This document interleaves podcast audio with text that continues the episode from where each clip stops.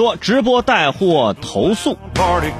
中消协十二号发布了五一小长假这个消费维权舆情分析报告，在四月三十号到五月五号，共计六天的监测期内，共收集网络购物类的负面信息是六万六千七百九十八条，网络呃购物的虚假发货、商品质量问题、售后服务问题反映较为集中。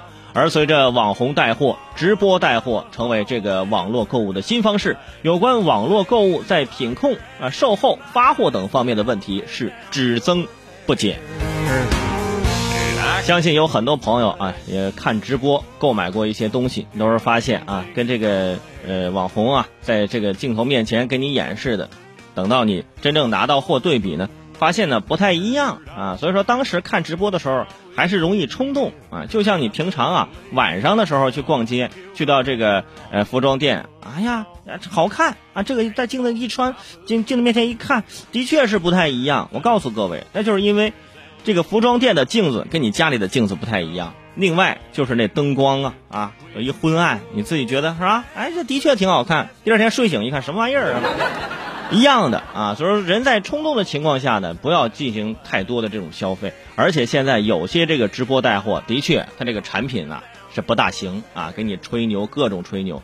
但是我也希望啊，现在那些做直播带货的啊，不要啊把这个大家对你们的信任拿去这样浪费，嗯，要不然你只能赚个快钱。长远来说啊，大家可能会慢慢的还是转移到线下消费，或者是直接去逛街。啊，晚上去服装店是吧？那也一样，是不是？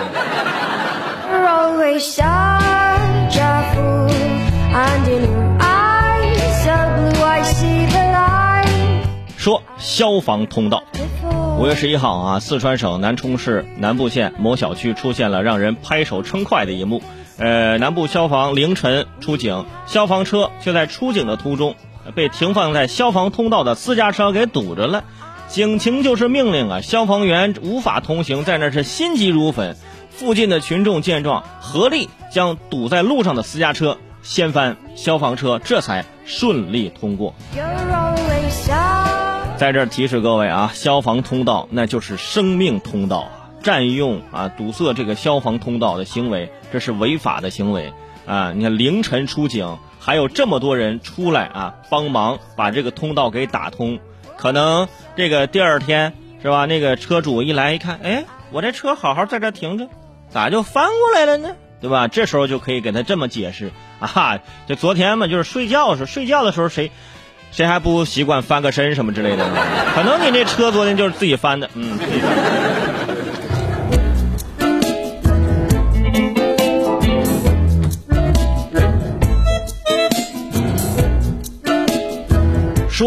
交钱测体温。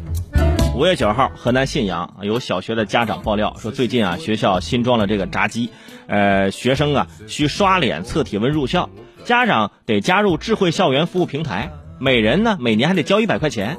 担心不交钱孩子就进不了校门嗯，然后呢家长就都交钱了，但是有些家长就觉得这个是不行的啊，凭什么是吧？后来校长回应说呢，哎，交费呢是自愿的啊，学生也可以通过人工测温进入校园。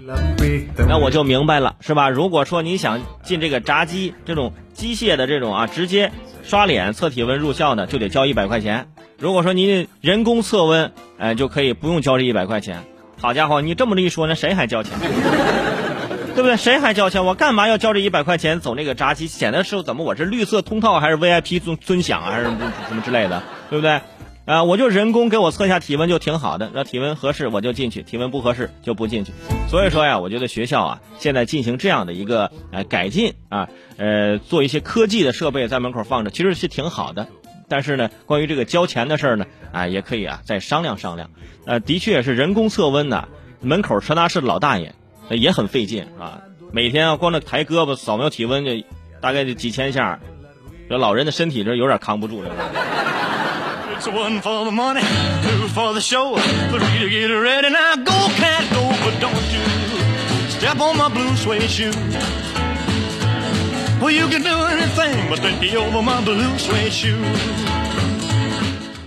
说哥哥打弟弟。五月十号，广西桂平医院一老人啊拿棍子教训自己的弟弟，被附近的群众围观。据拍摄者说呀，这两位都是近七旬的老人啊，是兄弟关系。因为弟弟呢生病，护士打针，打了之后呢又将针拔了去啊，弟弟生气啊，说这弟弟不配合护士，就打了他一下。然后呢两人就在那儿给闹起来了啊，旁边有人就拍了这视频发到网上，很多人说呀，哎呀这个年纪还有人管，真的让人很感动。上了年纪当然有人管了，就算你的哥哥不管你，你的儿女也会管你啊。但是那个场景的确看着是有点好笑啊，这两人都拿着拐杖，是不是？这哥哥在那教训弟弟为什么不打针，那好像回到了小时候，是吧？不过呢，的确这个画面看着呢，呃，虽然说好笑，但是也很温馨啊。到了这个年纪，还有一个哥哥啊在旁边给你进行棍棒教育啊。